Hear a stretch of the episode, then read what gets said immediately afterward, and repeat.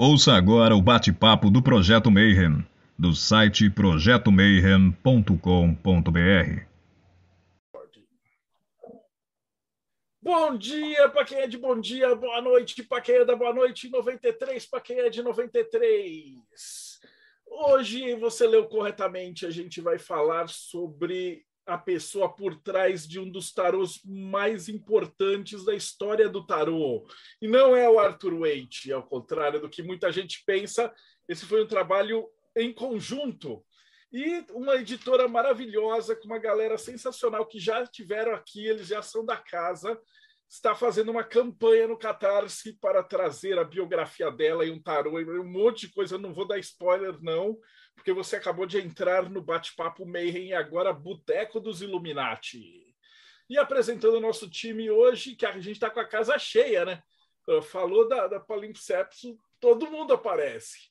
Rodrigo Lutarque, seja bem-vindo. Salve, pessoal. História do tarô, isso me interessa muito. E dos reinos da Fra, Paulo Jacobina. Salve, meu amigo Telemita Rosa Cruciano. Salve, Marcelo. Salve, Marina. Salve a todos. Boa noite. Seja bem-vinda. Muito obrigada. Dos reinos enoquianos, Ulisses Massad. Fala, pessoal. Boa noite a todos. Hoje disseram que a justiça tarda, mas não falha, né? Então, nós vamos ver uma injustiça lá do passado sendo é, cumprida nos tempos atuais. Aí. Bem curioso para saber sobre esse projeto e a nossa. Vou colocar agora representante da Eclésia Babylon. Hoje Thales não está. Bárbara Knox, seja bem-vinda. Boa noite, 93. Hoje é sobre reparação histórica, é sobre reconhecimento, e eu, como taróloga, é, feminista e ocultista, não poderia estar mais feliz. E aqui também a, gente está num projeto internacional agora, né? E do outro lado do planeta, a gente morrendo de frio aqui, Robson Belli de Bermuda, diretamente do Japão. Ohayou gozaimasu, konbawa, para quem está no Brasil. Pessoal, quem quiser conhecer um pouquinho mais do meu trabalho, pode conhecer em enoquiano.com.br, entrar lá na aba Contatos, vai ter os grupos e tudo mais para vocês conhecerem um pouquinho mais. Eu estou ansiosíssimo porque eu adoro o tarô da Pamela e eu acho que vai dar muito pano para manga hoje. E eu quero ver o que, que temos para falar do projeto. É, e além da galera do Boteco, a gente sabe, né? Que entrou aqui já ganha direito a sentar entre nós. Então, hoje, do, diretamente do Rod Studios, Rodrigo Grola. E aí, galera, eu tô, eu tô pensando se eu deixo a câmera na minha cara, se eu faço assim, ó, para fazer inveja em quem está no, assistindo pelo YouTube só para mostrar todos os HKTs enfileirados. E quem quiser saber mais sobre eles, dá uma olhadinha lá no, no, no canal de conteúdo da Rod Studio Lupus em Fábula. E também hoje, como nosso convidado, Rogério Betoni. Boas noites, bom dia, boa tarde. Muito grato pelo convite à Oficina Palimpsestos. É, e a gente está muito feliz com essa campanha, com esse trabalho. Marina está fazendo um trabalho muito, muito importante, bacana. E, mais uma vez, obrigado, é um prazer estar aqui. E, por último, mas não menos importante, representando morte súbita, o lado negro da força, Tiago Tamosauskas. É, adivinha, doutor, quem está de volta na praça, hein? Depois de um longo e tenebroso inverno, estou de volta aqui no Boteco, representando mortesúbita.net.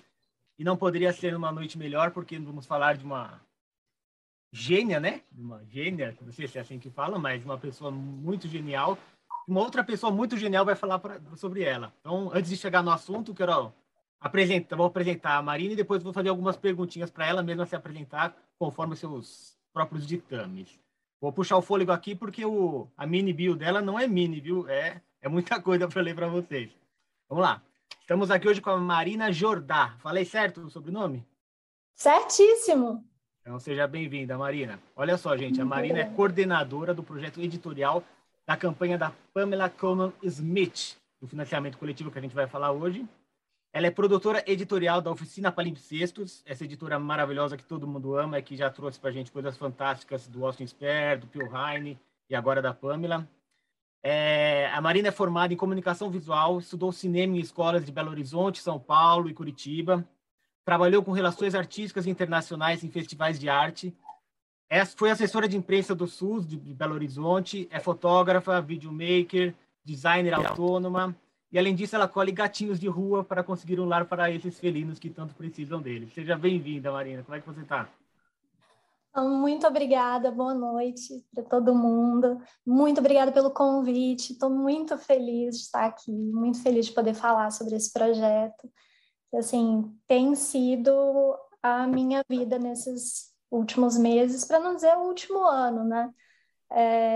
Estou é, muito feliz com, com toda essa pesquisa e com esse projeto aí no ar. É, com certeza vai ficar muito feliz ainda quando ele sair, né? Que vai ser uma Nossa. Mas, Marina, vamos começar com aquela nossa pergunta tradicional do Boteco Meir. Conta pra gente a sua jornada. De onde você uhum. veio, como é que você conheceu a Pamela, onde você está hoje, quem, como você chegou até aqui hoje? Então, eu cheguei até aqui, assim, eu conheci a Pamela por meio do Júlio Fortuna Arcana e do Rogério. O Júlio apresentou a Pamela para o Rogério, o, o Roger tinha um livro e assim, eu coloquei os olhos no livro e comecei a ver o material, toda a arte da Pamela. Na mesma hora eu falei, a gente tem que fazer. Eu preciso desse projeto, esse projeto é meu.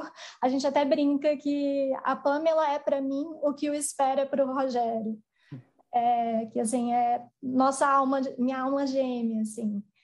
É, eu primeiro tive contato com a arte dela mesmo. Foi o que me impressionou, foi o que o que me deixou completamente obcecada por ela.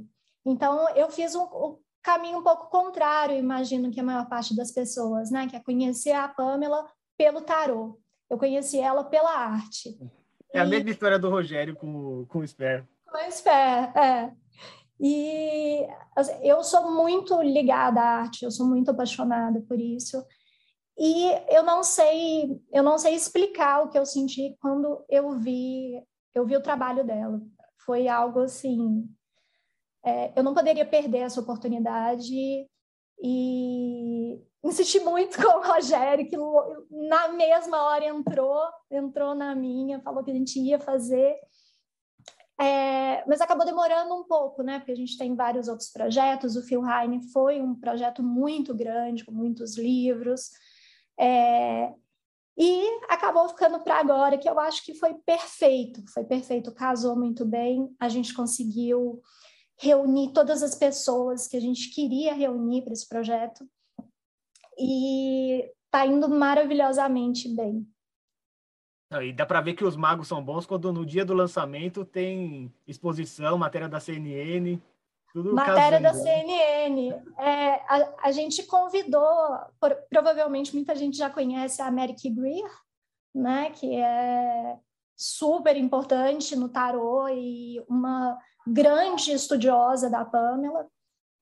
A gente convidou ela para fazer um ensaio e eu estava conversando com ela é, pelo, pelo celular e ela me mandou. Ela falou assim: você não vai acreditar no que acabou de sair. E só me mandou o link. Quando eu li, eu falei assim: eu não estou acreditando, porque era assim, no dia da campanha entrar no ar. Não, é, é uma sintonia absurda, assim. Eu fiquei muito feliz. E é isso, né? A nossa bruxona puxando tudo aí. Então, Deixa conta para a, a primeira pergunta de todas, né? Assim, quem foi a Pamela é. Cole Smith? Se puder falar assim, um pouquinho de como é que ela nasceu, como é que ela encontrou com o Arthur? Conta um pouquinho da história dela. A história dela é, é, é muito longa, mas também muito interessante. Vou tentar fazer um, um resuminho aqui pequeno. É, a Pamela era, ela era filha de um homem que viajava muito. Então ela passou passou a infância dela, adolescência até o início da, da fase adulta, é, viajando pelo mundo assim. E ela foi tendo contatos com, contato com muitas culturas diferentes. E aquilo foi enriquecendo muito a, a bagagem dela. É, fa na família dela, a mãe dela já já escrevia, já ela se interessava muito pela arte, pelo Blake, e é, eu acho que isso tudo ajudou ajudou ela a se interessar também é, por arte, por música, por, porque ela era assim, ela era multifacetada, né? A Pamela não era, ela não era só uma artista, só uma ocultista, ela era artista, ocultista, cenógrafa, escritora, editora. É, ela montou a própria revista para que ela pudesse é, escrever sobre o que ela quiser, o que ela queria, pudesse produzir é, fazer as ilustrações dela e convidar pessoas que não tinham espaço na, nas mídias tradicionais da época, né? É, eu estou nervosa, vamos ver se eu consigo. Fica tranquila. Seguir uma linha de. Se de ela tivesse viva hoje, ela seria videomaker, igual você também, né? é, eu acho que eu me reconheço muito nela, assim, por essa vontade de fazer tudo e essa paixão por fazer muitas coisas, assim. As pessoas costumam dizer que quem faz tudo não faz nada, né? E eu brinco muito com isso. Mas a verdade é que quando você tem essa paixão por arte, é muito difícil você ficar é, só em uma coisa. E eu acho que a Pamela fazia isso muito bem, ela experimentava muito e ela não tinha medo de se jogar, de errar. E então ela começou é, a infância dela, ela passou uma boa parte na Jamaica e lá ela ouvia os contos os, do folclore jamaicano. E ela resolveu escrever sobre esses contos, acabou levando para a Inglaterra e para os Estados Unidos um pouco da cultura jamaicana. Ela escreveu Anansi Histories e o Tintim, e ela apresentava isso como, é, como teatro de miniaturas, com apresentações é, teatrais sempre muito muito diferentes assim, porque ela se vestia como uma personagem. E eu estava discutindo isso essa semana com com umas pessoas que falaram assim: ah, não, mas é porque as, as fotos que a gente tem dela hoje em dia são as fotos dela no teatro. Mas não é bem assim. Essas roupas dela do teatro eram as roupas do cotidiano, era o que ela vivia. Então, essa cigana, cigana muito é, muito excêntrica que a gente vê, a Pamela ela era isso daí, né? E a Pamela ela escrevia muitos poemas, ilustra, ilustrou muitos livros, muitos é, é, muitas matérias para jornal, para revistas, e ela se interessava assim por, por tudo isso. Ela desde pequena teve é, teve algo um pouco místico, assim. Ela ela dizia, que ela conseguia, ela, ela tinha o dom da premonição, né? Eu acho que é second sight. Eu não sei se é exatamente a tradução para isso, mas eu acho que é premonição. É, e ela resolve entrar, em 1901, ela resolve entrar para a Golden Dawn. Ela já tinha alguns conhecidos na Golden Dawn, ela tinha três grandes amigos na Golden Dawn, e é lá que ela conhece o Wade. O Wade convida ela para fazer um baralho que ele diz que já tinha todo esquematizado na cabeça dele, com todos os simbolismos, e ele queria fazer algo muito além do baralho divinatório, né? É, convida ela, e o que nós temos de escritos do Wade hoje em dia, é o que a gente pode perceber é que ele não tinha muito respeito por ela, né? Ele era para ela era ele tratava ela como se fosse uma menininha que desenha. Ah, eu achei uma menininha aqui que desenha, que tem um pouco a ver com o ocultismo. Eu eu vou conseguir guiar as mãos dela para fazer o que eu quero. E eu, eu acredito que tenha sido essa a sensação que as pessoas tiveram por muitas décadas, né? Até que a gente descobrisse a quantidade de, de influências que ela teve, porque esse baralho é riquíssimo. As ilustrações, elas têm muito do, de Shakespeare, elas têm muito do teatro, dos amigos dela, porque ela foi cenógrafa é, trabalhando com a Ellen Terry em, em grandes espetáculos. ela gostava muito de, de música clássica, ela ilustrava, ela dizia que ela conseguia ver a música, e ela ilustrava o que ela escutava. Então a gente ela tem. Ela sinestesia, né? Tipo, ela, sinestesia, é, exatamente. Era, era, era, biológico o negócio. Ela via as ela ouvia as cores, sentia os. via os cheiros. Isso, Nossa, Isso. e, ela, e ela, é, ela fazia essa ligação da sinestesia com o misticismo. Ela era muito curiosa é, pelo que o que existe é, em todos os mundos, né? Então, assim, não só no terreno. O, e essa, é, esse interesse dela levou ela a buscar é, uma infinitude de, é, de, de, grupos, de tipos de pessoas. De, ela, não, ela não cansava, ela tinha uma sede por informação, uma sede por conhecimento, por experimentar as diferentes crenças, é, que é, é muito bonito, assim, é muito bonito de se ver. É, o, o Wade convida ela para fazer esse baralho. É, e quando ele, ele paga ela muito mal, porque a gente tem uma carta em que ela fala, ela fala para um amigo que, é, que ela estava fazendo esse trabalho, estava ilustrando é, 80 cartas para é, 78, né, mais duas ilustrações para box, é, por uma micharia. E ela levou é, cerca de cinco meses, cinco meses e meio para fazer esse baralho. Então, uma quantidade muito grande de, é, de coisas para fazer num período de tempo muito curto, e principalmente se a gente for pensar que por pouco dinheiro, né? E ela nunca viu o dinheiro é, dos direitos autorais.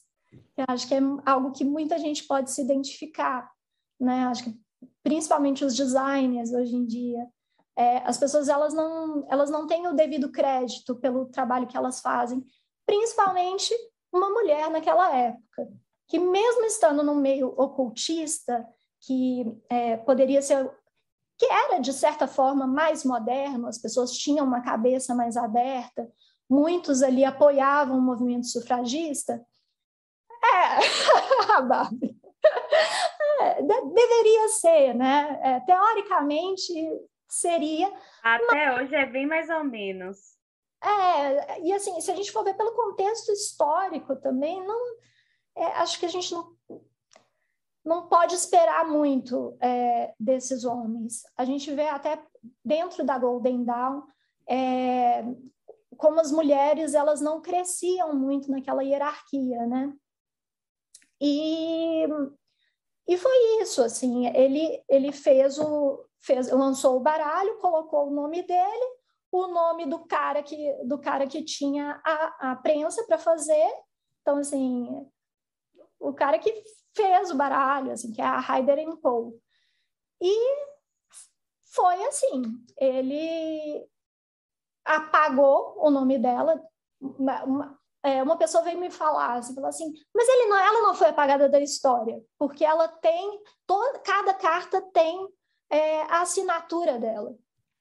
Mas espera aí, a assinatura a gente não consegue ver o nome dela, né? Mas isso é o mínimo, né? Oi? Porque ela ilustrou, então ela, ela ilustrou. a assinatura dela nas cartas. Esse foi o pulo do gato, porque assim, foi, é, ela colocou a marca dela para que ela pudesse ser reconhecida de alguma forma. Provavelmente. O, no, o nominho na caixa que não tinha. Oi? O nominho na caixa que não tinha. Né? Exatamente. Agora, assinatura, o desenho caixa, dela. No livreto. Você Exatamente. não fala nada sobre ela. Ela não fala sobre o trabalho que ela fez. E assim, como a gente vai saber é, exatamente o que se passava na cabeça dela, né? É, se a gente não tem nenhum material escrito sobre, sobre isso porque a Golden Dawn ela era muito fechada, né? Então assim, é, eles não, não permitiriam, principalmente o Wade que era muito certinho, certinho, né? É, muito é, cabeça fechada mesmo, assim. É, ele não permitiria que ela falasse sobre isso. Tanto que ele fala que escondeu muitas coisas dela e que ela não teria essa, é, esse conhecimento e essa inteligência para compreender aquela imensidão de símbolos que ele brilhantemente é, colocou para que ela para ela fazer. Ridículo, péssimo, Wait. É, os textos dele são de chorar, assim. Que livro horrível. Era, era, isso que eu ia comentar, porque quando você pega o Pictorial Keys of the Tarot e compara com as imagens de verdade, é um, é um choque, porque parece que eles estavam. Eles se comunicaram durante. Ele passava instruções para ela, porque a impressão que dá é que o cara escreveu um livro e ela fez um outro tarô dela. Então, ele tinha uma preocupação muito grande com os arcanos maiores. E os arcanos maiores, é, ele, segundo ele, né, é, ela fez de acordo com as ordens dele, que ela, ela seguiu as ordens dele. Mas muita coisa ali, isso não, isso não é totalmente verdade. Muita coisa ali é da própria Pamela, é ela que colocou, e ele não teve a sensibilidade, é, ou talvez foi arrogante demais para conseguir reconhecer que ela entendia muito, porque ela vivia aquele, aquele misticismo também, né? E eles tinham um background é, bem parecido é, com relação à igreja, à igreja católica. Né? Os dois tinham muito interesse por isso. Então, é, muitas coisas batiam. Ela trouxe alguns elementos é, da igreja e era algo que ele tinha muito interesse. Então, ele provavelmente deixou, deixou passar muita coisa. E muitos detalhes também, né? Porque ela, ela colocou muitos detalhes e muitas coisas dela. É, os personagens, é, muitos deles eram amigos dela, e você consegue ver claramente, assim, a, é, a Ellen Terry, com quem ela trabalhou por muitos anos, né? Que foi uma das maiores apoiadoras da arte dela. A Ellen Terry era uma atriz muito famosa que convidou ela para fazer tanto a cenografia quanto é, o figurino e também é, desenhar as peças. Então, a gente tem muitas ilustrações maravilhosas que vão estar no Obra Reunida. Na verdade, a gente pegou todas. é, todas essas do Russian, Russian School of Ballet. Não, como é, é? Russian, Russian School of Ballet é uma banda de punk, gente, desculpa mas é, é a escola de balé russa. E então tem muita coisa, assim, tem muitos detalhes. As vestimentas no baralho, aquilo tudo foi pensado pela própria Pamela. E você, se você começa a analisar carta por carta, você consegue identificar onde ela bebeu, no que, que ela estava pensando. É, a, a postura de alguns personagens também, muito inspiradas em, em, em musicais, né? em óperas, e, e é isso, assim, é, é, é, muito rico, e você consegue pegar também desenhos anteriores dela, que ela já tinha essa referência de um desenho, e ela foi lá e meio refez aquele desenho, usando ela mesma como referência, né? Eu acho que o, a carta do Full é, a gente consegue ver isso, assim, porque tem um, ela tem um livro infantil que chama The Friendly Giants. E no The Friendly Giants tem um desenho que é exatamente aquela carta. É exatamente assim. Ela coloriu, colocou alguns detalhes a mais, mas é a mesma posição, é aquele, é aquele, aquele pau com um negocinho amarrado, assim é igualzinho, é igualzinho. E é muito legal, assim, é, fazer essa pesquisa e descobrindo essas coisas foi muito legal, porque eu não tinha lido sobre isso, sobre essas coisas por aí.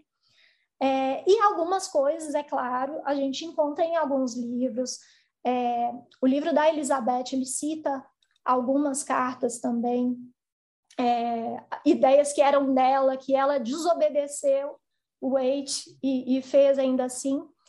Mas na, eu, eu acho que assim, o, o, o, grande papel da Pamela foi nos arcanos menores, porque o Wait não estava nem aí. Ele não queria saber, aquilo para ele não tinha importância. Então, ela pôde usar tudo que ela queria, ela teve é, completa liberdade para fazer aquilo. Os arcanos maiores, ele ficou em cima dela, existe até um desenho. Poxa, eu tenho esse desenho, depois eu vou procurar. Um desenho que ela fez, ela desenhando numa mesa e o Wade meio é, em cima dela, vigiando o que ela estava fazendo, e numa escuridão. E aí tem uma, tem uma caveira saindo das sombras e tal. E ela fez essa brincadeira. Ela faz como se ela fosse um, é, um aprendiz, um aprendiz de mago. Então, assim, aquele chapéuzinho pontudo e, e ela lá desenhando, uma, igual uma criança, assim. E, e é isso, é o Wade observando tudo que ela estava fazendo nos arcanos maiores, porque era aí que ele estava, é, era o interesse dele era nisso, né? É, mas é, é, esse simbolismo, essas referências no baralho, assim, são muito ricas, são muito ricas. Eu acho que a gente poderia escrever um livro só sobre isso. Posso fazer só uma contextualização aqui? Ah, por favor. É, a gente está falando aqui do século XIX, Inglaterra vitoriana, com uma igreja anglicana aí é, bem forte. Um, o papel da mulher nessa época era só de reprodução. Ponto. Uhum. Se você fala que a Pamela fez tudo isso saindo aí desse período, então ela está muito fora da curva. Ela já está muito revolucionária. Sim. Porque é, assim, as mesas tinham que ter tecidos que tampassem as pernas para não mostrar a perna. Uhum. Você ter uma ideia do quanto que era puritano o pessoal. Então, a gente tem que sair um pouco do é, do que a gente vê hoje, do que é hoje, para tentar entender a cabeça dessas pessoas. Até os homens. Os homens que aceitaram é, é, mulheres na Golden Dawn, eles eram revolucionários, mesmo que para os padrões de hoje eles fossem machistas.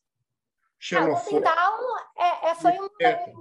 era um, um dos poucos grupos que aceitava mulheres. Né? Então, quando eu digo que eram, eram pessoas com é, mais modernas, mais dispostas a, a mudar as coisas, eu estou falando disso. É uma, é, para a gente pode parecer uma pode, pode parecer pouco, mas para a época isso é muita coisa, porque foi o espaço que ela encontrou, mesmo que com muitos obstáculos e com muitas limitações, é o espaço que ela encontrou para conseguir é, se desenvolver ali né, é, nesse meio ocultista, né? É, eu furei a fila, o Ulisses estava com a mão levantada querendo falar. Pode falar. Não, eu só ia comentar que na hora que você falou das ilustrações, a primeira que veio na minha cabeça era que roupa que é aquela do louco, né? E aí você comentou no livro de criança, achei fantástico. Eu falei, meu, só podia ser, porque é tão bacana.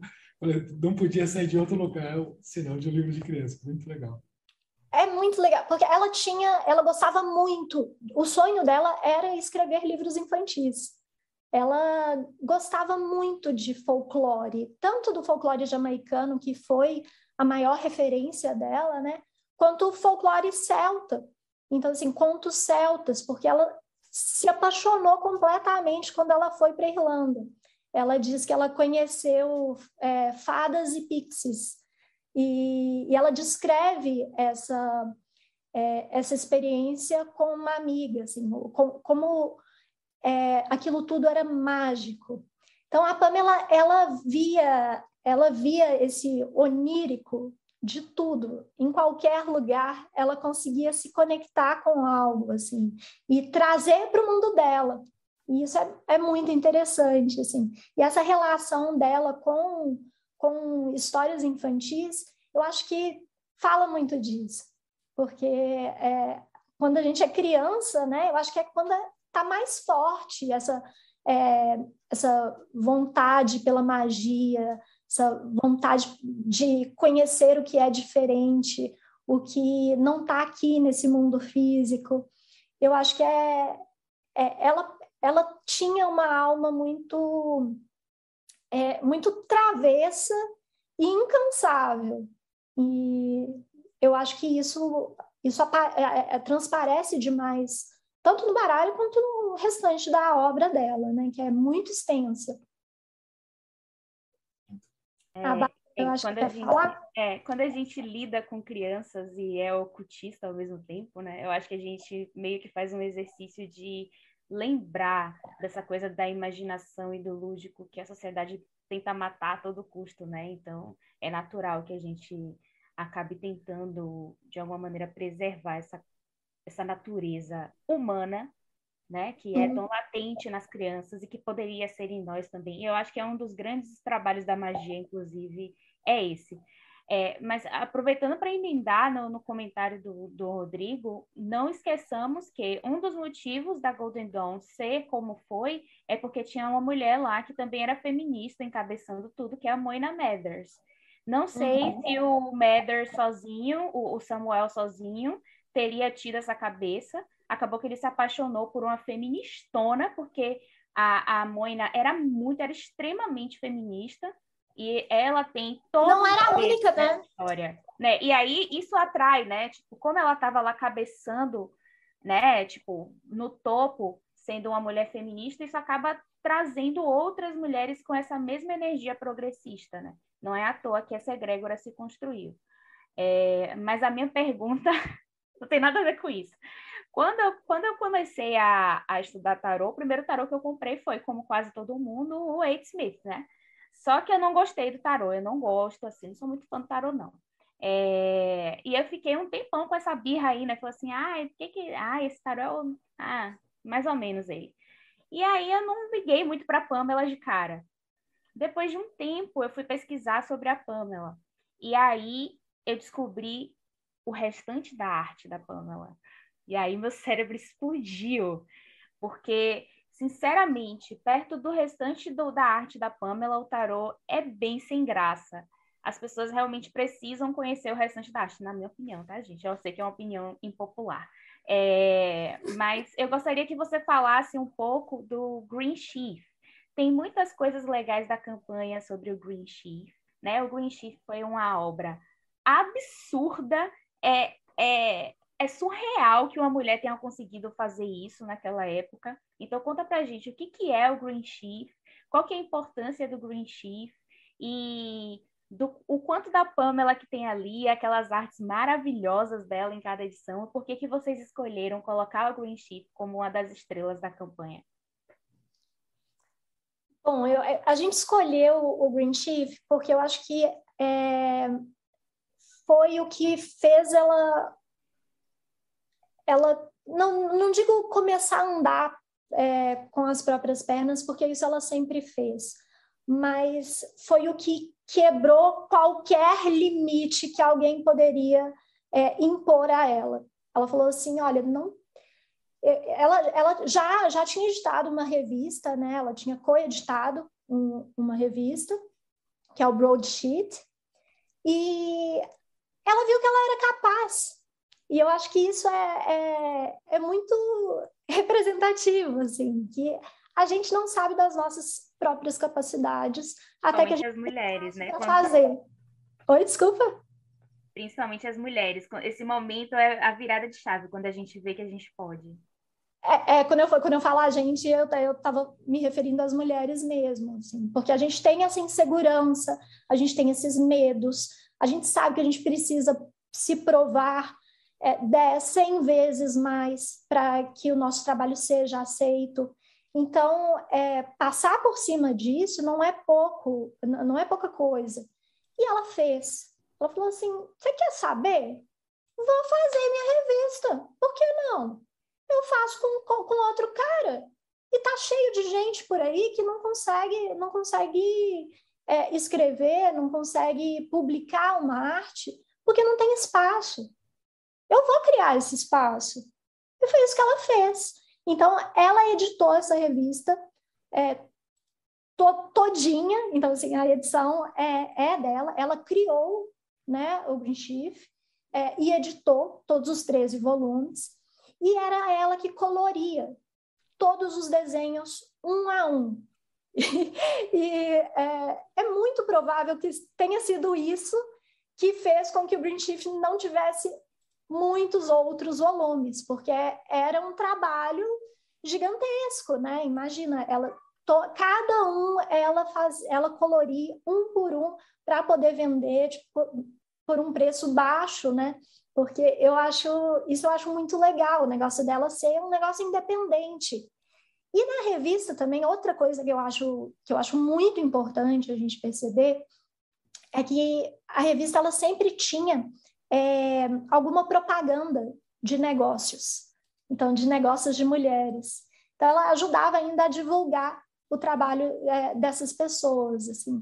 E é, o Chief é maravilhoso, é, é uma obra fantástica e muito é muito bonito, é muito rico e é triste que ela não não tenha é, conseguido fazer mais é, mais volumes assim, porque é maravilhoso e eu acho que tem uma ligação muito forte com o, o que é palimpsestos para a gente, que é a gente tentou criar esse nosso espaço para poder publicar o que a gente queria, o que a gente achava que o mundo precisava, coisas que a gente gostaria de encontrar e que a gente não encontra é, em editoras tradicionais, porque são coisas que não vão vender, né? Não vão vender em grande quantidade.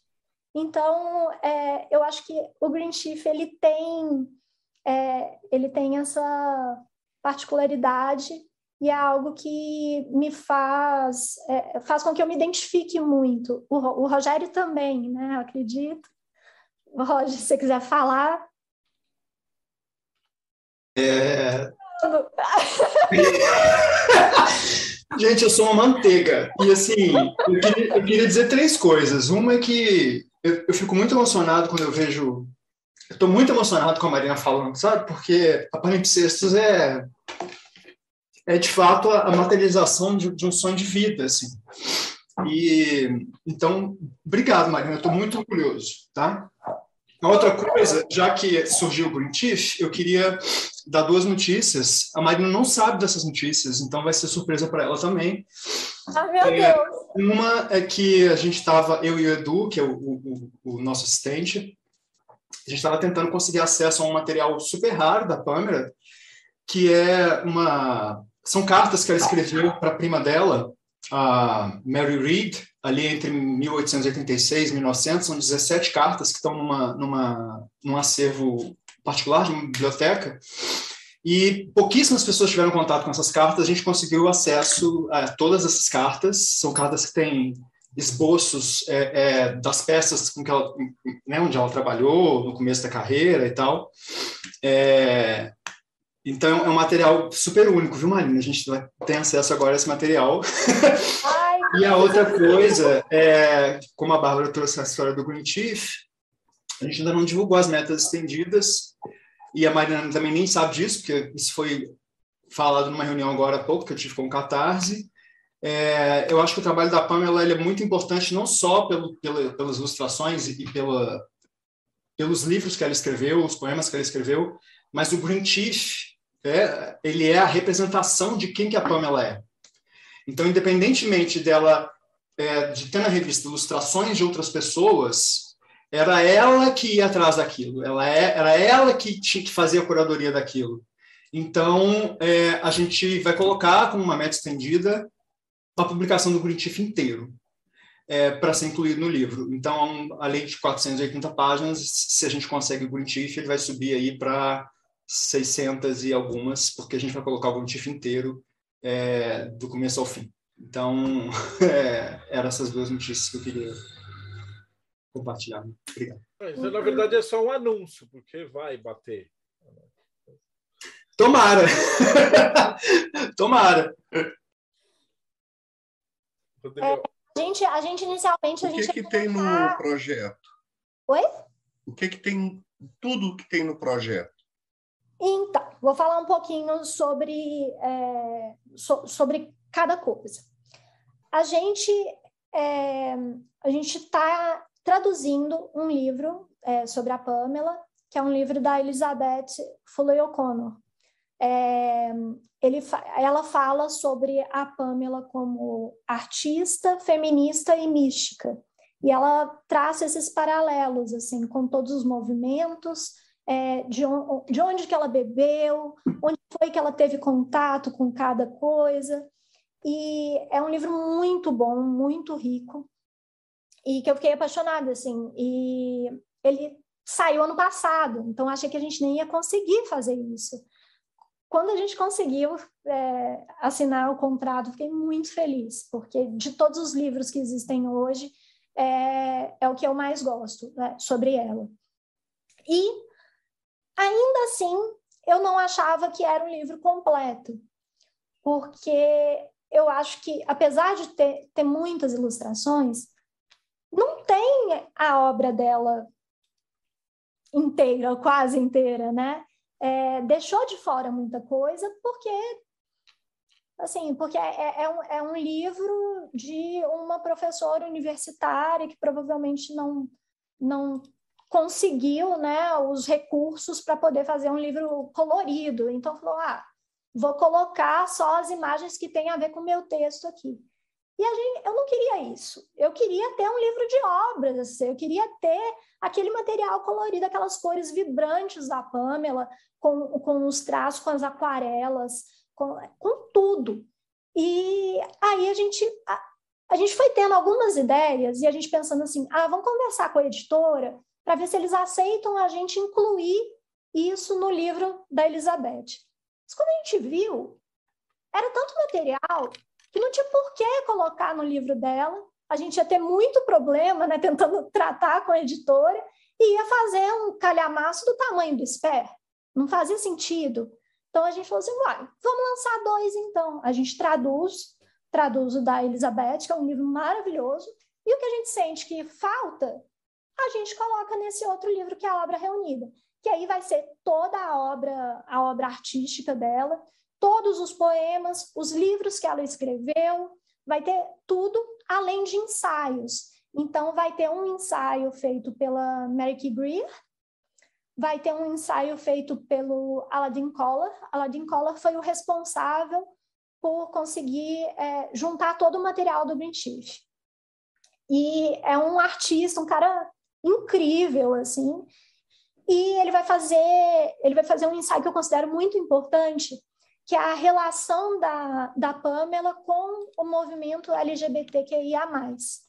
É, porque muito se fala é, com medo, né? As pessoas elas têm um pouco de medo.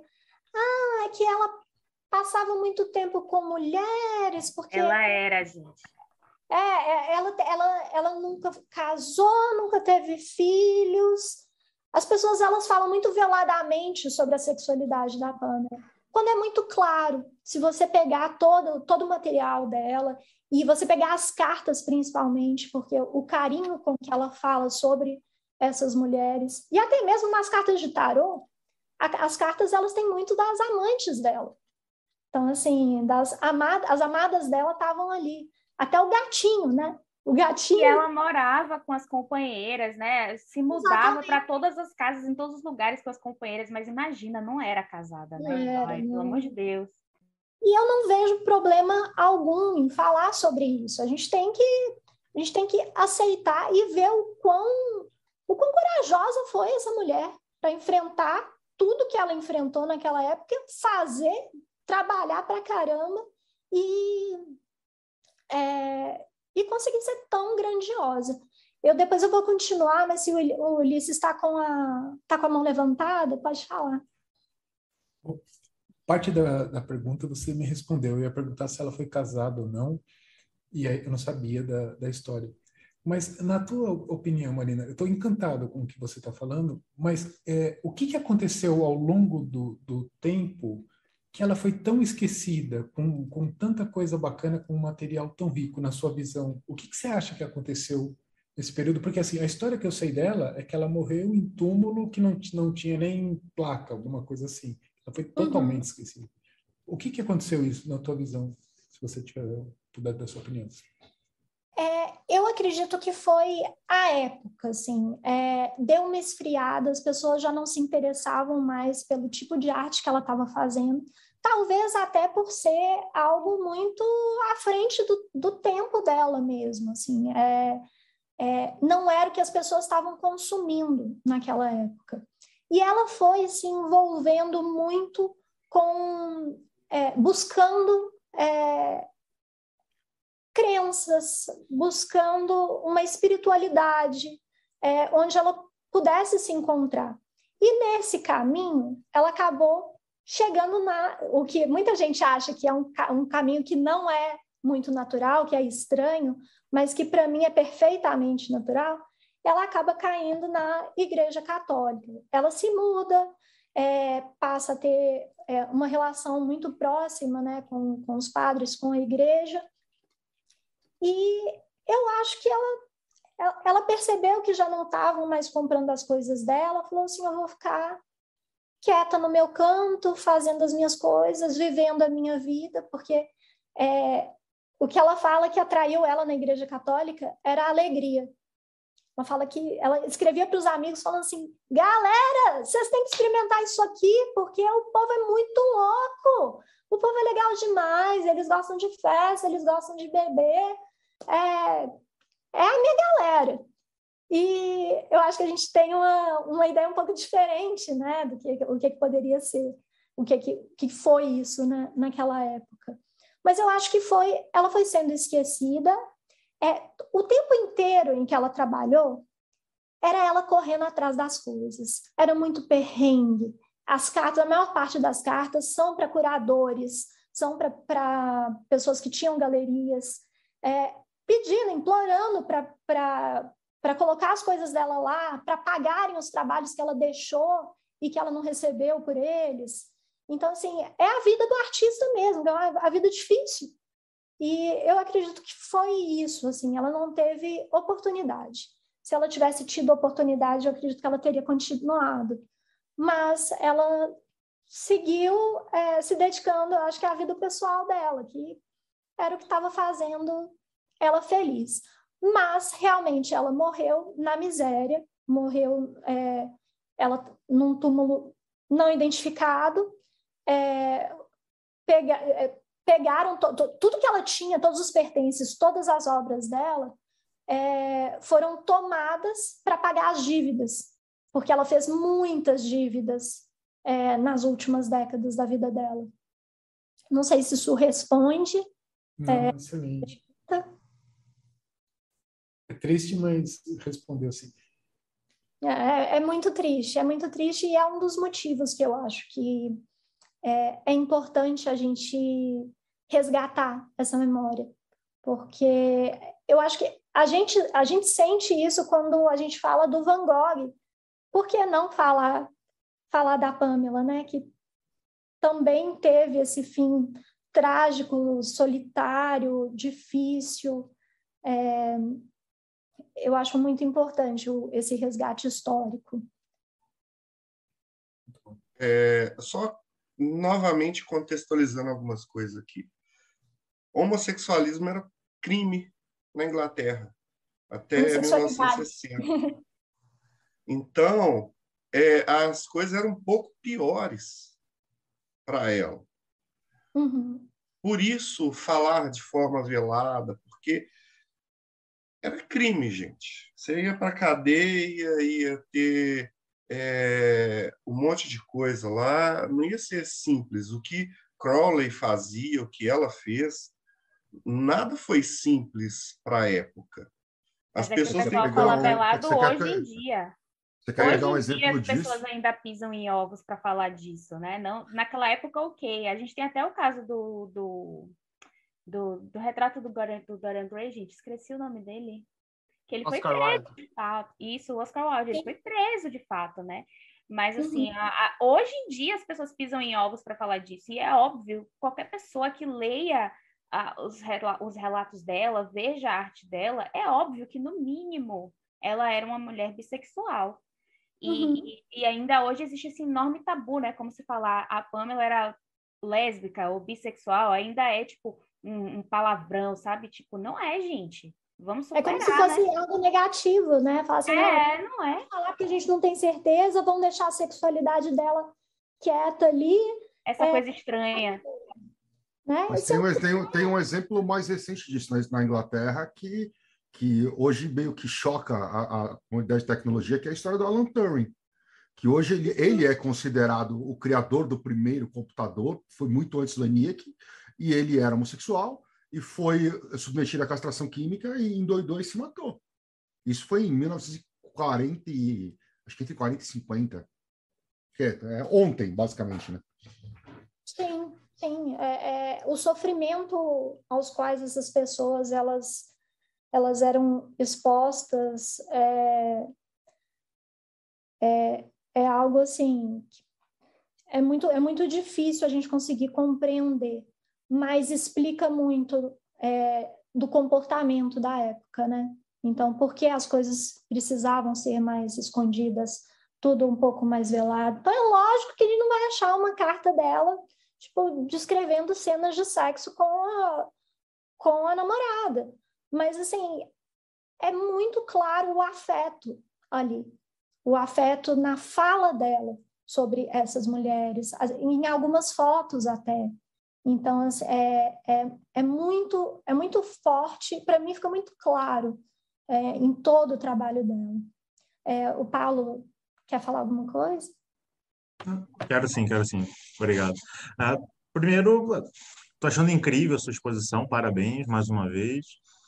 Né? É, e, de fato, esse ponto do qual a gente está debatendo agora, sobre a questão da sexualidade, um- é tabu até hoje. As pessoas não falam so- sobre isso. Você vai falar sobre sexo, parece que o mundo, o mundo vai cair. né? E a gente carrega é, essa, essa bagagem antiga. Para quem estuda, por exemplo, chakra, no Ocidente, um dos livros clássicos é o livro do Leadbeater, que ele era super puritano, super cheio de problemas, e você vai encontrar numa nota de rodapé de uma edição antiga dele, que as editoras vão meio que passando pano e melhorando, falando que você não deve estimular o, o, o chakra sexual porque palavras dele, né? Na Índia faz, eh, estimulavam isso e a gente viu o que aconteceu, né? Como se fo- fosse uma grande Mas a, a, a, a minha dúvida, na verdade, é que eu fiquei tão curioso que você comentou que a Pamela ela, ela acabou indo para a Igreja Católica. Eu, eu não tinha noção disso. Você sabe como é que isso aconteceu? Como é que foi essa aproximação? Afinal de contas, é a Igreja Católica, né? É, foi logo após a saída dela da Golden Dawn. Então, co- como eu falei, foi um movimento natural é, de busca por espiritualidade dela. É, e é o que eu falei, para a gente pode parecer muito estranho, né? Mas para ela não era. Ela já carregava muito disso. Ela tinha é, tinha muitas é, referências e ela se interessava muito pela arte da Igreja Católica também. Talvez isso seja uma das coisas que tenha que tenha é, influenciado, né, essa, essa trajetória. Porque é lógico, a Igreja Católica tem muito dinheiro, então assim o que a gente tem de de arte da Igreja Católica também é muito rico. E a gente precisa pensar com a cabeça de uma artista. Né? Se ela se encontrou num espaço em que ela podia ser feliz, como ela descrevia, ela podia estar com quem ela amava, ela não estava tendo problemas com isso, estava sendo bem aceita, é, e ela podia explorar é, toda a espiritualidade dela, como ela desejasse. Porque ela nunca foi, a Pamela nunca foi é uma pessoa dogmática. Então, assim, é, eu acho que o Waite, quando ele fala, fala dela, é, essa é uma crítica, sabe? É, porque ela não seguia é, fortemente os dogmas que ele acreditava que ela deveria seguir dentro da Golden Dawn. É, ela queria ser livre, ela queria ser livre e eu acho que o espaço que ela encontrasse e pudesse ser livre e feliz era ali que ela ia ficar. E foi na Igreja Católica que ela se encontrou, assim. Então, é, eu acho que eu acho que é só mais uma fase da vida dela, assim como ela passou pela Golden Dawn. Chascas. É, ah, só aproveitar antes de fazer minha pergunta, complementar essa questão histórica, porque a gente tem que lembrar que o catolicismo que a Pamela vivia é anterior ao Vaticano, ao Concílio do Vaticano 1 e 2. Então Sim. ela tem um catolicismo muito mais perto do catolicismo do Elifas Levi do que do, do padre Marcelo Rossi. É, é uma sim, coisa muito mais cheia de mistério do que hoje em dia tem. Ô, ô, ô Thomas, e também, também muita gente esquece o detalhe, né? A Golden Dawn é uma ordem de base mística judaico-cristã. Sim. Muitos deles eram católicos, o White, inclusive. É, é o que eu falei, ela tinha essa base com o White, né? Eu acho que eles conversavam bem nesse, é, nesse sentido, tanto que não tiveram muitos conflitos é, na hora de fazer as cartas. Inclusive está aqui a cabala sagrada do Waite, né? Cabalista e aqui é judaico-cristianismo puro. Sim, é, ele, ele tinha muitas influências é, judaico-cristãs, muitas. E nas próprias cartas a gente pode ver isso. Sim. Até hoje em dia, quem quiser viver uma espiritualidade própria, pode muito bem ir na missa, passar pela Eucaristia, só hum. ignorar a parte de abraçar quem está do lado, que é uma bosta. Mas o resto total, é total, total. Tem todo um ritual, é muito bonito mesmo.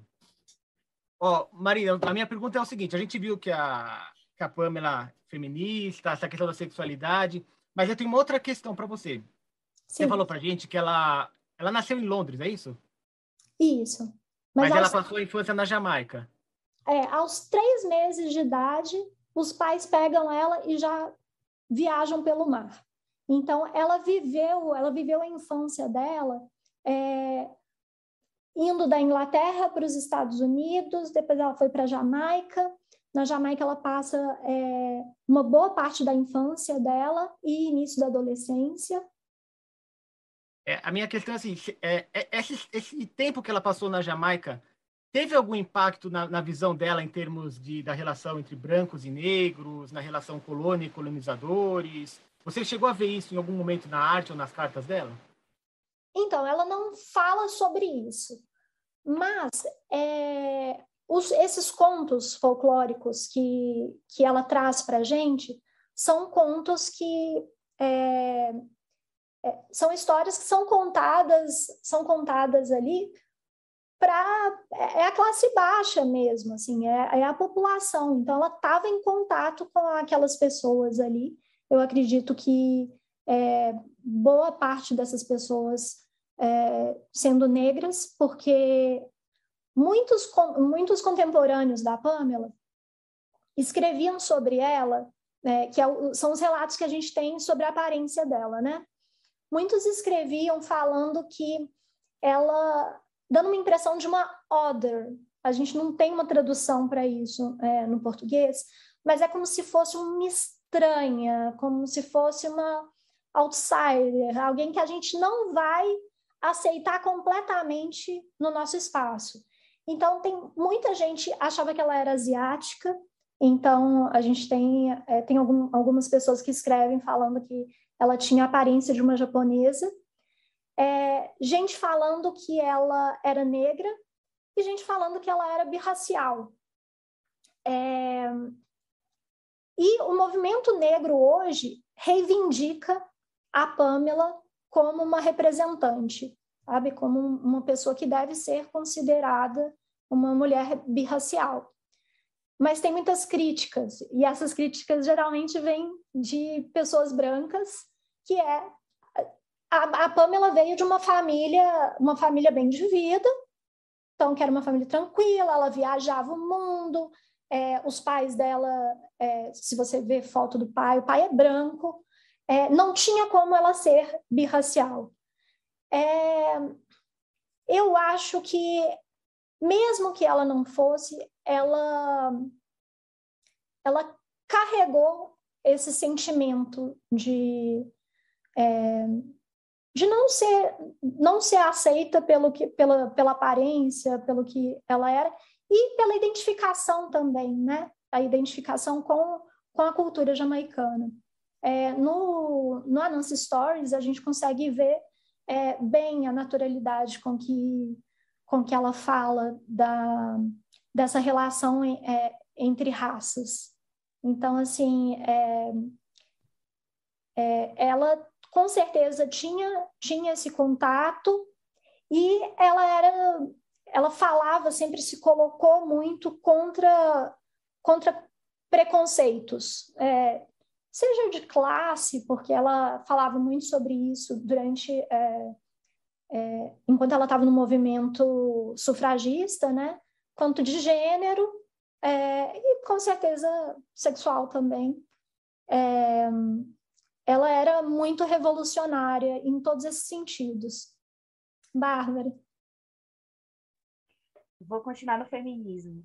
Fala um pouco para a gente do trabalho de feminista da Pamela. Gente, ela era muito feminista e foi, foi uma das primeiras coisas que fez eu me apaixonar por ela, né? É, então, ela rodou zine feminista, ela ilustrou os posters do movimento sufragista, né? Conta para gente. É, ela participou e, assim, era uma participação muito ativa, a participação dela no movimento sufragista. Ela participou fazendo cartazes, fazendo flyers. É, não dá para a gente saber quais eram dela e quais não eram, porque esses trabalhos foram os únicos que ela não assinou, né? Porque não era para ser mesmo um trabalho autoral. Era o ativismo dela. Ali era, era político. Podia ela... ser presa também, como ela muitas foi foram. Presa. Ela foi presa. É, em, em uma dessas manifestações sufragistas, ela foi presa pelo menos uma vez, que a gente sabe talvez tenha sido presa mais de uma vez.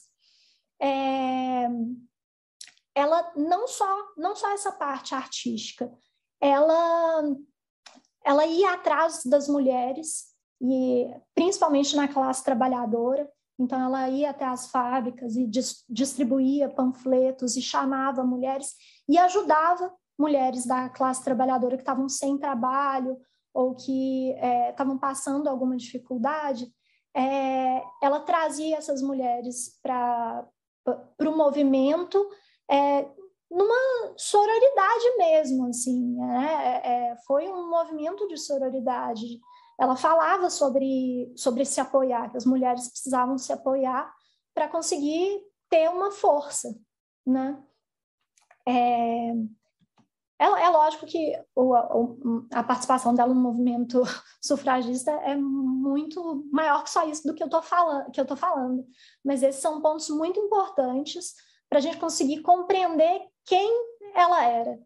É, ela estava no movimento sufragista na mesma época em que ela estava na Golden Dawn. Então, principalmente ali naquela na época em que ela estava desenhando o tarot, inclusive. E ela trazer as mulheres para o tarô, muitas vezes em posição é, de poder, porque a gente vê as, as, mulheres elas são imponentes e os personagens dela que, é, que não são mulheres, eles são muito andrógenos também. Então eles podem ser lidos como não binários ou como homem ou como mulher. É, eu acho que isso parte muito da leitura de cada um. A Elizabeth Foley O'Connor, ela fala no livro dela que ela acredita, e isso é algo que eu acredito também, que se fosse nos dias atuais, a Pamela se consideraria uma pessoa não binária.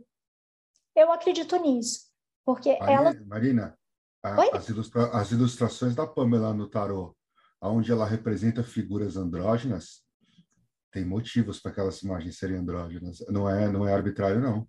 É, é, não, é, ela tem um, funda, tem um fundamento escondido ali que é muito importante para quem estuda tarô entender, entender uhum. por que, que o louco é andrógeno, por que, que o Papa, sendo a carta do Papa, é uma figura toda mascarada e você não consegue dizer se embaixo daquela roupa é um homem ou uma mulher. Tem uhum. motivos profundos para isso ser assim. É, e, e, isso é uma das coisas mais animais do trabalho dela com tarô é das coisas que mais impressiona, porque por mais que seja o tarô mais copiado no mundo, ninguém, nem nenhum artista que copia consegue pegar a sutileza do que ela fez ali. É que ela é muito incrível. Ela era muito, é, ela era sutil para as pessoas pouco, é, as pessoas desavisadas, né? Então, se a gente só pega aquilo ali, a gente vai passando, a gente não tenta ter essa leitura, é, parece sutil, mas quando você pega a carta, você vai estudando aquilo lá, mas é muito rico, é o simbolismo dela, é a forma como como ela coloca uma mulher sentada de pernas abertas. Por que, que uma mulher tá, uma mulher, né, estaria sentada de pernas abertas? Ali era uma mulher grávida. Então, assim, são coisas que é, são detalhes muito importantes para a gente conseguir compreender é, o que ela queria passar ali com aquelas cartas, né? Por falar naquelas cartas, Marina, eu queria que você falasse um pouquinho do deck de tarô que está junto aí no, no, no, projeto. Gente, assim, é, primeiro deixa eu mostrar isso aqui. Essa aqui é uma imagem da Pamela feita pela Elisa Riemer. A Elisa Riemer, ela é artista por trás do Nos Outras Tarô. O Nos Outras são duas mulheres, né, que é a Elisa e a Paula Maria. É, e a Elisa faz a parte artística, a Paula é, é a parte é, mais de é, significados do tarô, e ela é ela quem escreve. Então, é um casamento muito feliz, assim, eu acho, esse baralho Nós Outras. É, eu, quando eu comecei a, estudar sobre a Pamela e procurar sobre tarô, porque eu sou uma ignorante com relação ao tarô, sabe? É, esse foi o meu, a Pamela foi o meu primeiro contato com tarô. Meu primeiro contato. E eu fiquei completamente apaixonada pelo mundo do tarô por causa dela. Ela que me trouxe. E pesquisando, eu estava procurando é, por mulheres que entendessem sobre a Pamela para minha pesquisa. E eu acabei chegando no, nos outras. E uma vez conversando com o Júlio, o Roger tinha feito uma viagem para São Paulo é, a gente estava planejando, eu acho que era Philheim, e ele estava com a cabeça muito cheia. Eu falei, meu Deus, eu preciso conversar sobre isso. É, deixa eu mandar uma mensagem para o Júlio, que eu não tinha contato nenhum. Assim, o Júlio, o Júlio era um amigo do Roger, que eu respeitava muito, achava muito interessante, mas que eu não tinha não tinha esse contato assim de mandar os áudios, ligar, perguntar, pedir referência e e aí eu, eu, eu perguntando para ele sobre mulheres, mulheres tarólogas e tal, é, ele falou assim: ah, tem umas amigas minhas que, que amam a Pamela, entre em contato com elas. E se elas topam fazer alguma coisa? Falei, beleza, bora. tipo, eu já tinha pesquisado, tinha achado o trabalho delas incrível. Falei assim, deixa eu entrar em contato. Só que eu fiquei, eu demorei muito tempo porque eu fui amadurecendo a ideia, assim. Eu não, eu queria que elas escrevessem um ensaio, mas eu não queria só isso, porque assim, eu ia entrar em contato com as meninas que fizeram um baralho foda. Aliás, tô até com, tenho ele aqui do lado. É maravilhoso. Um trabalho muito incrível, né? E aí, é, é eu resolvi propor para elas, assim, aqui, então, eu quero que vocês façam um ensaio, mas vocês teriam uma disponibilidade, uma vontade de fazer um tarô para a gente, é, para a campanha da Pamela? Elas ficaram assim: não, não dá. Esse tempo, é muito pouco tempo, não vou conseguir fazer. Elas, elas levaram um susto, assim, um susto. E aí eu fui, a gente foi explicando melhor, né, Roger? A gente foi amaciando elas até que a Elisa entendeu muito bem o que, o que eu queria com esse baralho. Eu não queria que ela reinventasse a, a roda, assim. Eu queria que ela utilizasse o próprio trabalho da Pamela para criação de um novo baralho. Eu acho que o, seriam os arcanos maiores, vão ser os arcanos maiores por falta de tempo, na verdade, porque para criar né, um baralho inteiro, é, elas precisariam de muito mais tempo. Mas é, a Pamela foi privada de algumas coisas é, enquanto ela fazia o, os arcanos maiores. Eu acho que a gente ter essa representação dos arcanos maiores pela obra livre dela é muito legal, é muito legal. E a Elisa é, conseguiu fazer isso de uma forma genial, assim, genial. O baralho tá maravilhoso, tá incrível, tá lindo, lindo. Eu quero ele na minha mão assim, na minha mesa, a minha mesa daqui a cinco minutos. É, a gente tô... já quer a parte 2 com os menores, viu? Ah, a gente está trabalhando nisso. a gente está trabalhando nisso. É... As meninas elas acabaram de sair também de um, de um financiamento coletivo, né, em que elas fizeram um outro baralho, que foi o Lenormand, que também está maravilhoso. Então, é, eu acho que conversa muito bem com a campanha essa ideia do tarot. Não tinha como a gente lançar uma campanha da Pamela sem fazer algo assim, sem chamar atenção das pessoas para isso. É, que as pessoas vão poder ter uma leitura do tarot com a arte dela, é, que é tão magnânima, né? É, o Robson está querendo fazer uma pergunta? É mais um comentário do que uma pergunta. Você afirmou há momentos atrás a questão da Pamela ter tido mais liberdade nos arcanos menores pelo fato do Wade ter, não ter se importado com relação a isso. Então, talvez vocês tenham se focado mais nos arcanos maiores justamente para mostrar a visão da Pamela, né? Nos maiores, que era uma coisa que ela não tinha conseguido graças ao, à imposição do Wade. Mas agora, com os menores, eu acho que não haveria tanto problema em utilizar o que já temos do, dos tarôs da Pamela, né? Uhum. É, eu, eu ainda acho que é possível fazer um tarô inteiro com a obra dela, porque ela tem muita coisa. Ela tem muita coisa e ela reutilizou muito do trabalho dela para fazer o Smith Waite. Desculpa, gente, eu chamo de Smith Waite porque eu acho que é a minha forma. Você também, Bárbara? eu acho que é, a minha forma de fazer justiça, assim. E eu entendo. É o mínimo que a gente pode é fazer, porque a alma do baralho é ela. É ela. É ela, é ela. É, o, no final das contas, o que vai, vai te apaixonar é a imagem do tarô, né? Porque você pega aquele deck lá, você nem sabe que o Arthur Waite existe. Você, o deck ele é maravilhoso justamente porque ele é pictográfico. Você é, lê o deck como história em quadrinho. que comprou esse tarô porque leu o livrinho do, do Waite. Aliás, podia claro, chamar só de Tarot Smith, né? Porque o Waite é pelas imagens, né? Tarot Smith. Estou a favor. Smith, Smith. É, Smith. Smith, Smith. Coleman Smith. Ai, gente, eu não gosto do Waite, então eu sou suspeita. Eu acho engraçado porque todas as mulheres com quem eu converso não gostam do Waite e eu me pergunto por quê. Por que será? Não, é, é um pouco difícil entender. Mas Agora está é... faltando a pergunta mais importante como é que a gente apoia esse projeto? Bom, gente, é só entrar no catarse.me barra Pamela. Tem de tudo. É, essa campanha a gente deixou tudo separado. Então, se você quer só o baralho, você pode ter só o baralho. Se você quer só o livro da Elizabeth, tem só o livro da Elizabeth. Se você quer o nosso livro com os ensaios e toda a obra da Pamela, é, tem só ele. E tem os combos também. Ah, e tem as, as outras recompensas também, que a gente fez tudo com muito. É, com muito carinho, muita atenção, assim, acho que tudo tem um significado muito forte ali.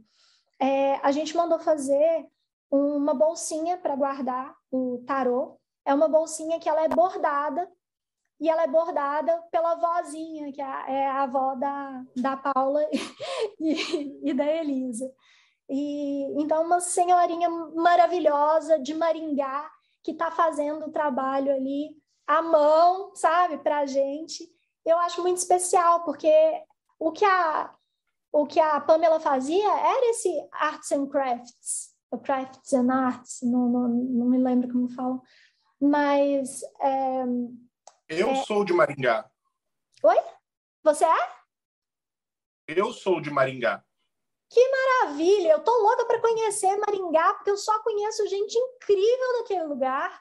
É, eu não, não sei o que, que acontece, mas é alguma coisa na água, não é possível. São pessoas, assim, é, extremamente criativas, inteligentes, é, revolucionárias. É, eu tenho grandes amigos que moram em Maringá também, que tem uma, um café vegano que eu sou louca para conhecer. E, e aí estou muito feliz com essa, essa parceria. Tem esse, essa sacolinha, tá, sacolinha não, né? Bolsinha. É, e a bolsinha, ela é, ela, a ilustração é o Green Chief, é o, o símbolozinho do Green Chief. Então, que eu acho muito, por ser muito importante, a gente resolveu trazer isso para uma das, uma das recompensas. Outra recompensa que é incrível e vocês não deviam perder é a caixa com as ilustrações da Pamela. A gente selecionou 30 imagens. É, é um tamanho muito bom, porque, se, se não me engano, é 16,5 por 23,5. Se tiver errado, Roger me, me corrija, por favor. Mas eu acho que é isso, é um tamanho muito bom para poder enquadrar. Então, assim, compra essa caixa. Se quiser deixar guardada na estante, ela é do tamanho exato dos livros. Então, para ficar tudo bem bonitinho na estante. É, se quiser enquadrar também, é um tamanho muito bom para ficar para você colocar na parede. Você pode escolher é, a imagem que você preferir. Nós temos também um cartão, um pôster, que é uma das minhas imagens favoritas da Pamela, que é o é, Sea Creatures, que é uma mulher no mar com é, formas, né, com, com cabeças sendo, sendo levadas por esse mar. É, eu acho uma das, das imagens mais poderosas dela. É, eu posso passar horas olhando para essa imagem, porque eu acho ela absurda, ela é muito bonita. E ela, inclusive, também é a capa do livro da Elizabeth. É, a gente tem também um marcador de páginas de metal com o. Ah, eu, eu, eu, vou, eu vou falar errado. Eu sei que eu vou falar errado porque eu sempre falo errado. É Blue Bird. Não é bird. Blue beard. É, beard. Beard. Blue Beard ela é, que é um conto infantil assustador é, e que ela ela ilustrou esse livro.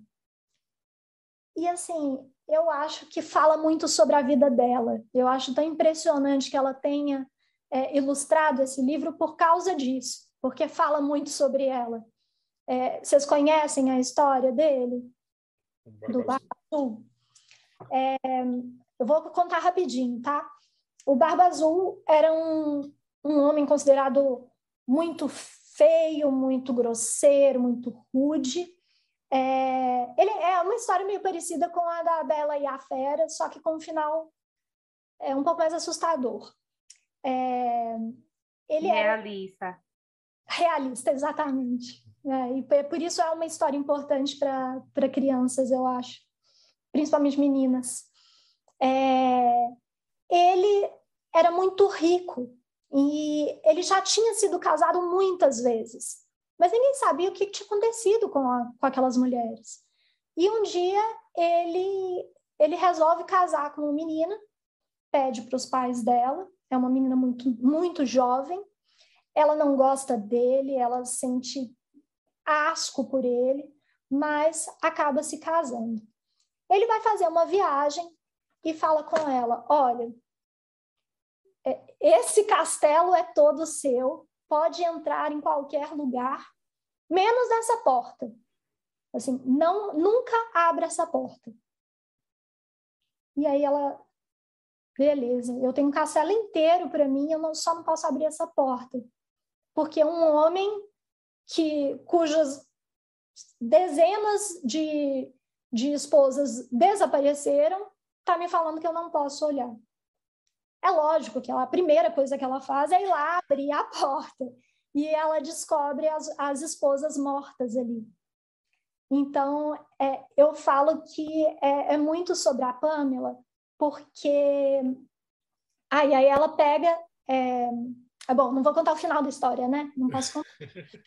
Mas é a importância desse é, da gente acreditar nessa nossa intuição e de ser desobediente, sabe? De fazer as coisas que a gente sente que a gente deve fazer. Eu acho que a Pamela, ela era assim. Então, foi assim que ela fez o, o, o Green Chief e foi assim que ela agiu com tudo na vida dela, assim. Então, eu acho que é, apesar de ser, é um marcador de livro, sabe? É um marcador de livro, mas é um marcador de livro muito especial, porque é em metal, ele está lindíssimo, e ele é esse lembrete, que é um lembrete que eu considero é, muito forte, muito importante. Não é à toa que é um capítulo do, do Mulheres que Correm com Lobos que mais mexe com as mulheres, né? Que sim, sim. Lê mexe, e mexe chora. Porque, sim, é, porque as mulheres conseguem se identificar com aquilo, né? É, o Mulheres que Correm com os Lobos, eu acho que o grande, é, a grande coisa desse livro, assim, é que pega histórias é, a, com que as mulheres tipo, conseguem se identificar assim, por toda a vida. Em todos os relacionamentos você consegue falar assim, meu Deus, eu passei por isso aqui. Meu Deus, passei por aquilo ali. É, porque são, é, são situações em que é, toda mulher acaba passando uma vez na vida, né? E com a Pamela não, não foi diferente. Ela teve esses homens aí sempre subjugando e é, tentando passar ela para trás, tentando tirar o valor dela, achando, é, falando sobre ela como se fosse apenas uma menininha e tirando também esses direitos, né? Transgredir é um dos fundamentos do contato com si mesmo, puxando espera, o Roger falou. a gente consegue fazer todas essas conexões, né? É, deixa eu ver, eu falei de todas as, de todas as recompensas. Tem ah! a toalha também. Gente, falar, é. a Lívia criou essa joia é, baseado em algumas cartas, que é a carta do, da estrela e do sol. Ela fez essa, essa joia toda em prata, maravilhosa, assim. E eu acho que é, representa muito bem a campanha, muito, muito bem a campanha. Não sei se vocês estão conseguindo ver. Esse aqui é lindíssimo e tem pouquíssimas unidades, eu acho que só tem mais duas, se não me engano. É, e é exclusivo da campanha, não vai ter em nenhum outro lugar, é, se vocês quiserem depois. Então, corre lá, é, compra, apoia. E tem a toalha também. A toalha, é, eu mandei fazer é, um teste e veio errado, porque é lógico, né? Testes sempre acabam dando errado. Eles me mandaram, é, a qualidade da impressão não ficou boa e o tamanho também não é esse. Mas a toalha é essa aqui. Caramba. Que é a toalha para o baralho, né? Ela tem, na verdade, 75 por 75, então ela é muito grande é, vai caber todo o seu jogo é, tranquilamente, com folga. E não sei se eu estou esquecendo de mais alguma coisa, eu acredito que as recompensas são essas, né? É, de todas é só a joia que é sacanagem, porque a gente está gravando aqui, mas só vai para o YouTube na, acho que na terça, na segunda-feira ou na terça-feira. Até lá o pessoal do Mayhem já levou tudo. Então... Só lamento. Um, um só lamento já é você, é meu. Você que está no YouTube agora, eu só lamento. Faça parte do Mayhem, que aí você pega essa. Pô, é, Marina... Realmente, a, a joia, a gente, a gente pensou num número, eu propus esse número para a Lívia. É, a Lívia é a joalheira sacerdotal que fez essa, que criou essa peça. É, mas esgotou muito rápido. Eu falei, meu Deus, Lívia, você consegue fazer um pouco mais? A gente aumenta isso aí? Aí ela, dentro do prazo que a gente deu para ela, esse é o número final. Assim, então, o que tem lá no, no, no site do Catarse é o que dá para fazer. Então, não é, não é sacanagem, não é porque a gente está tentando fazer pouco, tá? mas é porque é a exclusividade da campanha e é o, e é o que ela consegue fazer é, para entregar isso a tempo para vocês. Não, a gente te entende completamente. A gente sempre manda fazer umas moedas, umas paradas ah, assim, e não dá. E depois, quem, quem apoiou, apoiou. Paciência.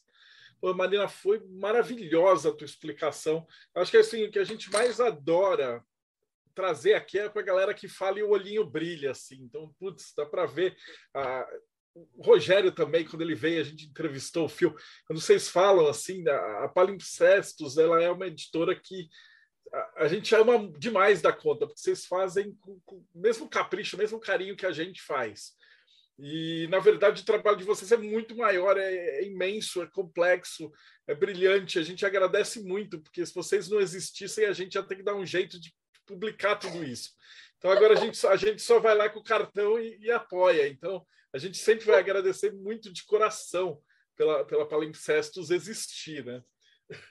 É, eu discordo de você, acho que a importância, a importância é, desse tipo de trabalho não dá para ser medido porque o que nós fazemos coisas é, diferentes, é, mas que têm um peso grande para algumas pessoas, assim. Então, é, é muito importante que vocês tenham esse canal, que é, vocês deem a oportunidade para as pessoas de conhecerem, é, conhecerem tanto sobre o mundo, né? É, discutirem e, e, conversarem, isso é assim é fundamental.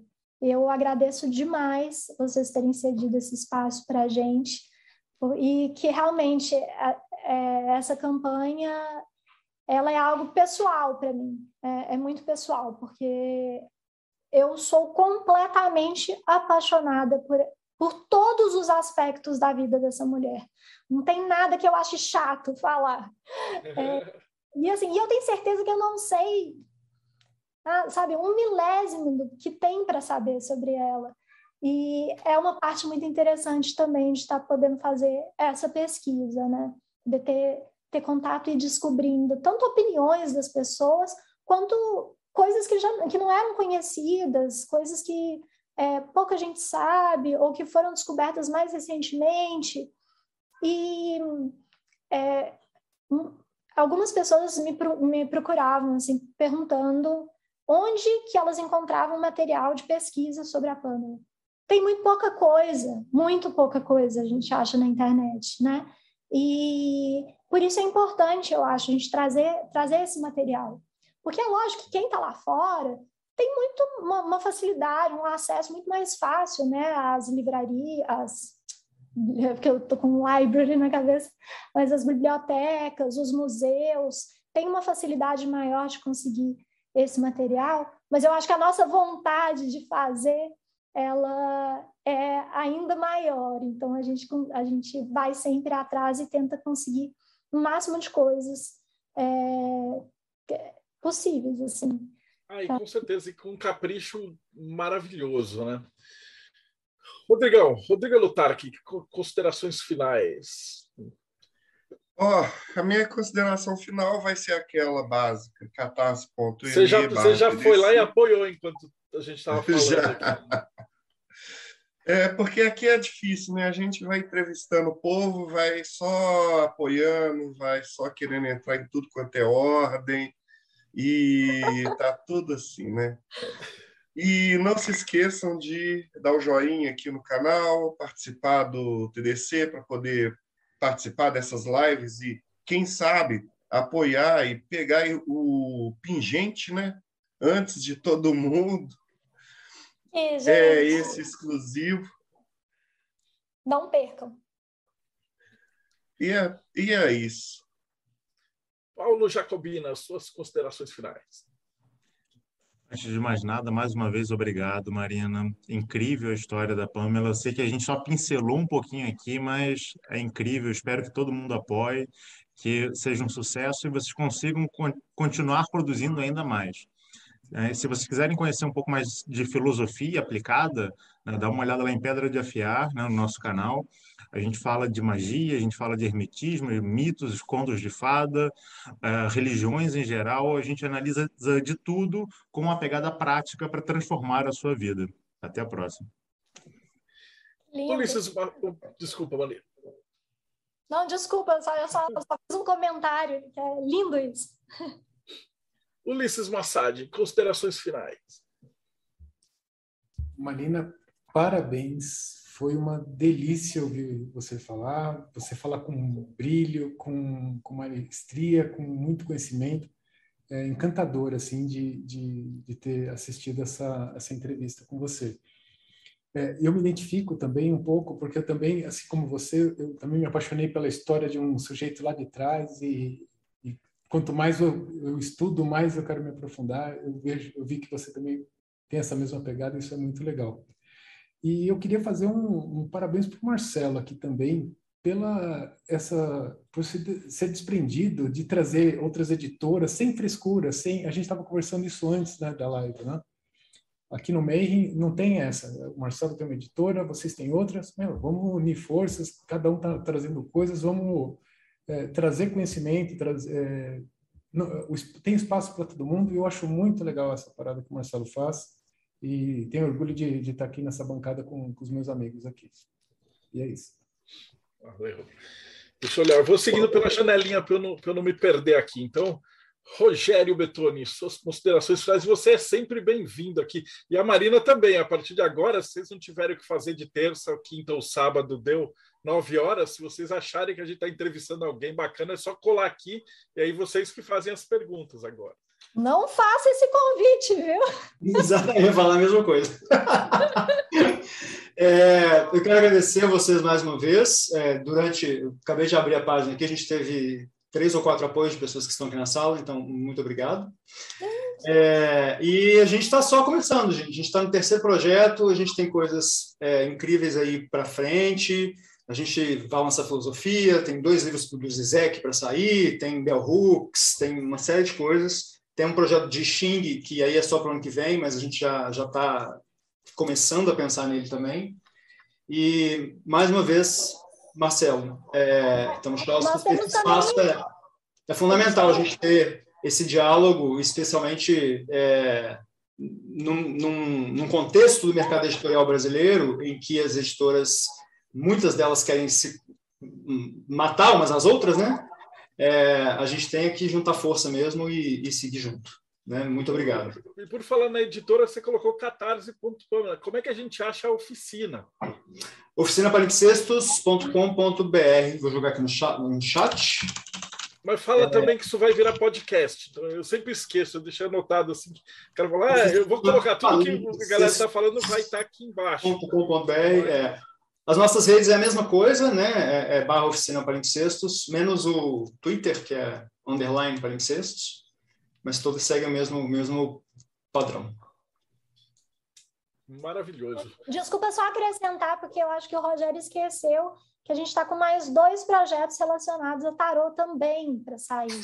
Ó, oh, esqueci, é mesmo. A gente tem é, o livro do Cousteau, do Alberto Cousteau, que é um livro que está esgotadíssimo há, há, sei lá, acho, quase 20 anos. Não sei, todo mundo usa esse livro como manual, corre nos sebos para comprar 300, 400 reais um exemplar velho e arrebentado. E a Marina fez um trabalho incrível de detetive e conseguiu ir atrás, assim, relacionou parentes na Espanha, é, foi uma loucura. E aí a gente conseguiu a, contato com a filha né, do, do Custê, que, que é, assinamos um contrato com ela para publicar, então é um projeto aí para dezembro. Maravilhoso, é, aí vocês voltam.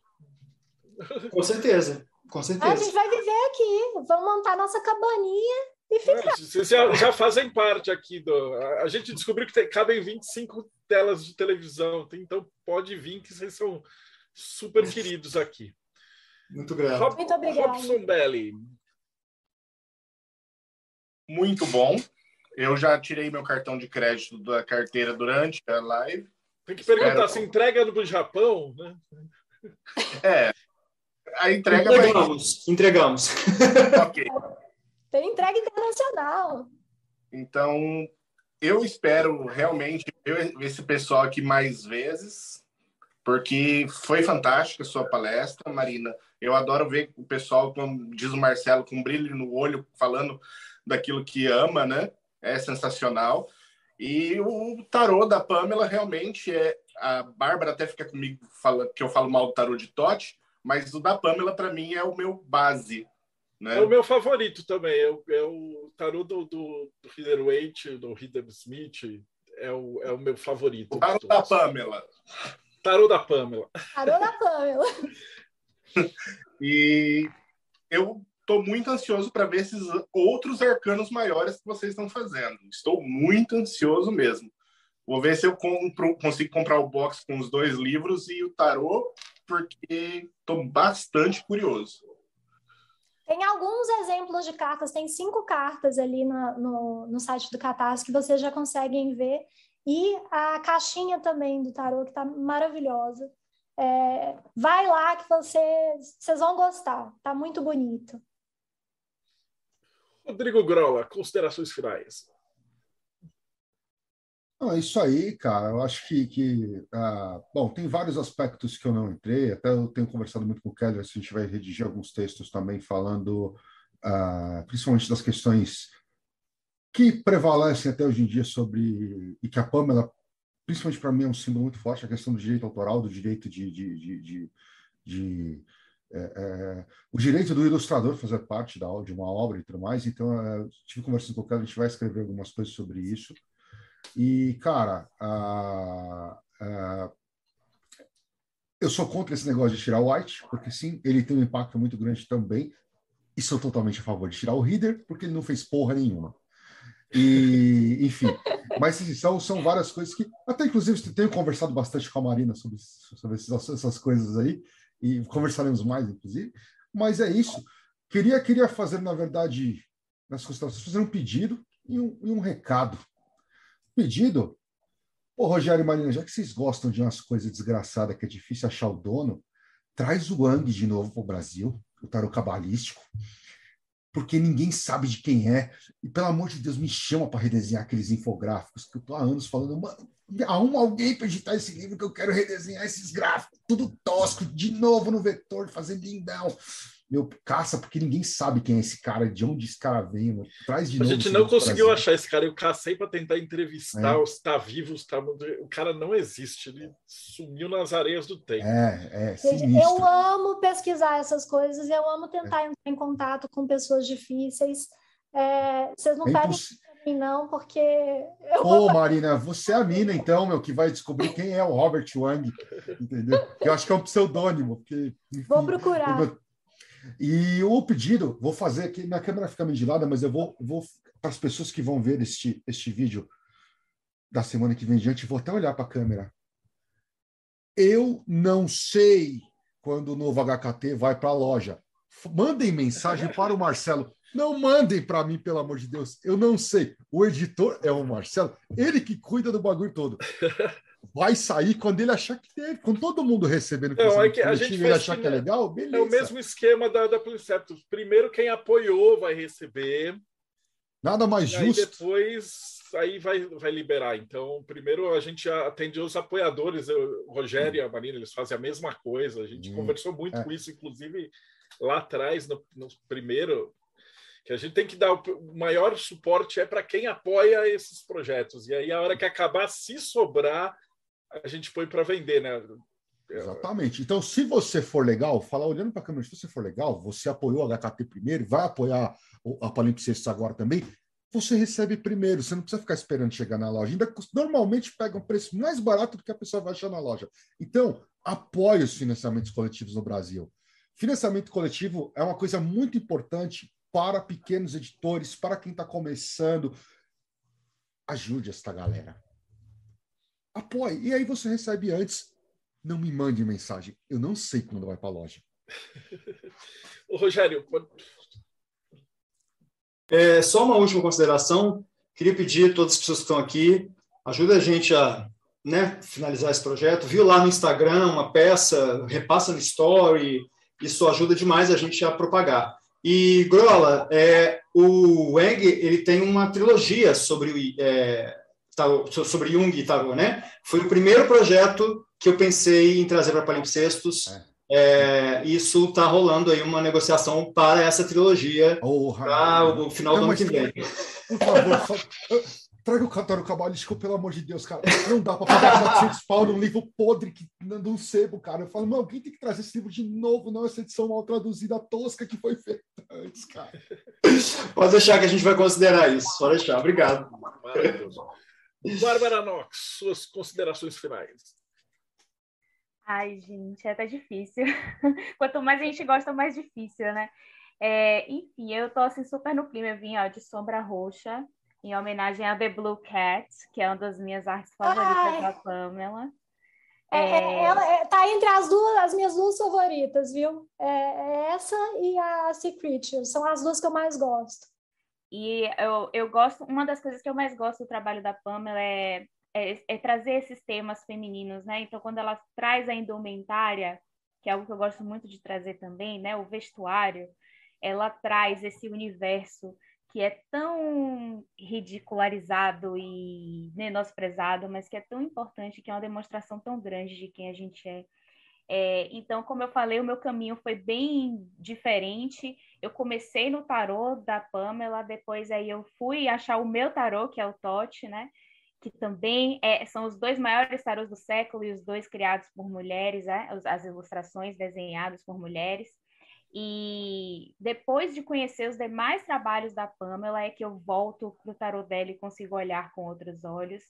Aí no início desse ano eu ia comprar o livro importado, né? Aí eu falei com o Júlio, Júlio, eu vou comprar o livro e tal. Aí Júlio, não, amiga, espera que vai sair a campanha da Pamela. e aí agora saiu a campanha, eu tô assim maravilhada. No primeiro dia já comprei o lote com tudo que eu tenho direito, entendeu? E eu tô pedindo a todo mundo, eu falei assim, gente, eu nunca pedi nada para vocês, eu tô pedindo agora, apoiem essa campanha, por favor, e é, que venham cada vez mais trabalhos como esse.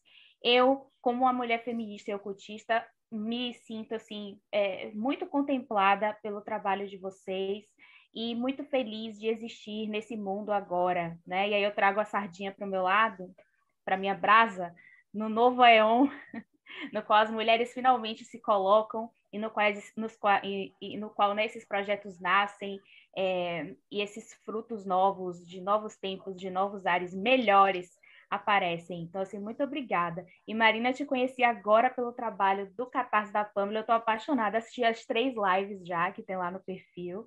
E Ai, eu estou encantada com você. Muito obrigada mesmo. Foi, assim, sensacional e falar um pouquinho da Eclésia, porque da outra vez eu esqueci, hoje eu não vou esquecer. A Eclésia Bábala é uma organização religiosa agnóstico-telêmica, cuja figura central de culto é Bábalo. Então, se vocês têm interesse de participar de uma comunidade telêmica aberta e receptiva a todos e, e, conhecer um pouco mais dessa deusa tão maravilhosa, mãe de todos nós, entre em contato conosco no site 4gsanctuary.com ou podem falar comigo diretamente no Instagram, vesta.nox, que eu terei o maior prazer de receber vocês. É isso, muito obrigada. E por último, mas não menos importante, morte súbita. Tem, tem Pamela no Morte Súbita? Tem, graças a Bárbara. Ah, o Morte Súbita tá com. Um, aliás, quem quiser acessar é mortesúbita.net barra Pamela. Vai cair lá num texto que a Bárbara indicou pra gente, que é, que é a Pamela e o movimento Arts and Crafts. Que é exatamente o que a, a, Marina comentou, né, do movimento Arts and Crafts. Sim. Lá ele descreve direitinho e tem inclusive um texto da própria Pamela que é interessante para quem está estudando arte, para quem é estudante de arte, quem está. Mesmo quem não está fazendo faculdade, mas é artista livre, lá tá um, tem algumas dicas lá para ela sobre a, importância da referência, sobre o pensar de arte. Então é só acessar lá mortesubita.net barra Pamela. No final, inclusive, já tem o link lá para o Catarse de vocês para bombar um pouquinho mais. E Marina, agradecer aqui a sua, você ter aceitado o nosso convite, ter falado aqui com a gente, agradecer a Palimpsestos por, por esse projeto maravilhoso. E o, o Ulisses comentou, né, da, da grandeza do Marcelo de chamar outras editoras. Isso tem um nome, né? É sabedoria, porque quando uma parte do bolo cresce, o bolo todo cresce. Isso é, isso é interessante tanto para as empresas que trabalham nesse, nesse nicho, mas até para quem tem interesse que não é comercial. A gente quer ver isso crescer, quer ver isso expandir, quer ver novos materiais, novas traduções, novos autores. Isso acho que é bom para todo mundo, né? E o Mayhem, o Morte Súbito, a Palimpsesta, é tudo farinha do mesmo saco para mim. E a Pamela faz parte do problema também, né? Então, só agradecer a vocês. Marina, suas considerações finais. Gente, eu que agradeço, agradeço demais por esse espaço, é, pelo carinho que vocês me receberam. É, gente, olha a quantidade de material incrível que vocês têm só aqui nessa sala, sabe? Com todas essas pessoas. Acesse cada um desses links é, pesquisa, porque tudo isso é muito gostoso e é um trabalho que a gente faz com muito carinho, com, com muito amor. E, é, e concordo demais com o que vocês falaram, não tem, não tem porquê é, a gente não se apoiar, é, não faz sentido, né? Eu acho que todo mundo perde quando, quando as pessoas não, não se apoiam num trabalho, tipo, um, uma pequena empresa ou uma pessoa não ajuda é, o trabalho do, da outra pessoa. Eu acho que todo mundo tem a ganhar com isso. E quem puder, vai lá conhecer a campanha, só, só para ver, ver o que vocês acham. Se quiserem entrar em contato com a gente, é, o Instagram da Palimpsestos está aberto. Se, se tiverem algum pedido, é, pode falar com a gente também. E é isso, assim, eu, é, eu tô, tô extremamente feliz e é, é muito agradecida mesmo por, por esse convite. Obrigada demais, vocês são maravilhosos e é, é isso. Maravilha, obrigadão você, Marina, Rogério, Rodrigo, Paulo, Ulisses, Bárbara. Hoje veio casa cheia, Robson e Thiago. E vocês que assistiram até agora, então não esquece, segue o canal, liga o sininho. Eu li hoje aqui, parece que como tem um monte de canal, e aí às vezes eles dão, dão os problemas do YouTube e tal, você precisa não só seguir o canal, mas tem que acionar o tal do sininho, e aí facilita para o algoritmo, né? E a gente se vê aí no próximo bate-papo Mayhem. Opa, opa, opa. Oh, oi. Não, não corta, não. E o Mayhem? Ah, eu sempre esqueço. É, Marcelo, aí você pegou o seu Reader White, você pegou o seu Reader White, tirou assim e saiu uma carta. Projeto Mayhem. Então, o projeto Mayhem é isso, ele surgiu de, da, da galera que estudava e, e, durante a pandemia. Na verdade, antes a gente decidiu é, investir muito naquela revista de hermetismo, né? Quando a gente fez um projeto dos livros sagrados de Telemaco, do Saturno, a gente viu que o pessoal da Alemanha de 1920 eles tinham uma revista onde a galera que curtia ocultismo escrevia. Rodrigo, você tem que falar alguma coisa para você sair na cama. Mas aí eu vou falar em, é, junto com você. Mas, de qualquer maneira, aqui está a revista de Hermetismo. E depois de passar um tempo na caixa de correio do prédio, eu recebi. Essa aqui é a matéria do Robson Belli, que está é, faz... escrevendo vários livros e traduzindo. Nós temos aqui várias matérias também interessantes, essa aqui do Fraterró. Aqui uma, o nascimento do gnosticismo do nosso querido Tales Azevedo a gente descobriu que tinha muita gente legal escrevendo, tem muita gente publicando, só que aí o cara vai pôr no Lattes, vai em algum lugar, aí fala assim, qual é a referência bibliográfica? Aí o cara coloca, ah, é www.hotmail.blogspot.com é, pedadeafiar.com barra index barra 05 barra tal. A gente falou, putz, então aí a gente pegou e fez tudo aquele trâmite, né? ISBN, montou tá, a revista, e aí o Mayhem é isso e aí, na, na, pandemia, como a gente não conseguia mais fazer o simpósio que era físico, eles falaram assim: Ô, oh, Deodébio, você não chama os caras que dão palestra e você entrevista ele? Eu falei: pá, eu não sou youtuber, cara. e aí a gente começou. É, esse, esse episódio é, é de número 320. Então significa que a gente entrevistou 320 pessoas, tem mais de 600 horas de, de conversa e é só gente fera. E aí a coisa vai desenvolvendo. É que nem vocês. Vocês fala assim, quando, quando eu chegava assim para o Rogério, eu falava, você imagina se eu pegasse o livro do, do Espero Hoje e levasse para o Rogério de um ano atrás, dois anos atrás, e falasse, você vai publicar isso? Ele ia olhar para minha cara e dar risada. Por isso que a gente não acredita quando vem o Sagrado Anjo Guardião e fala as coisas que a gente pode fazer.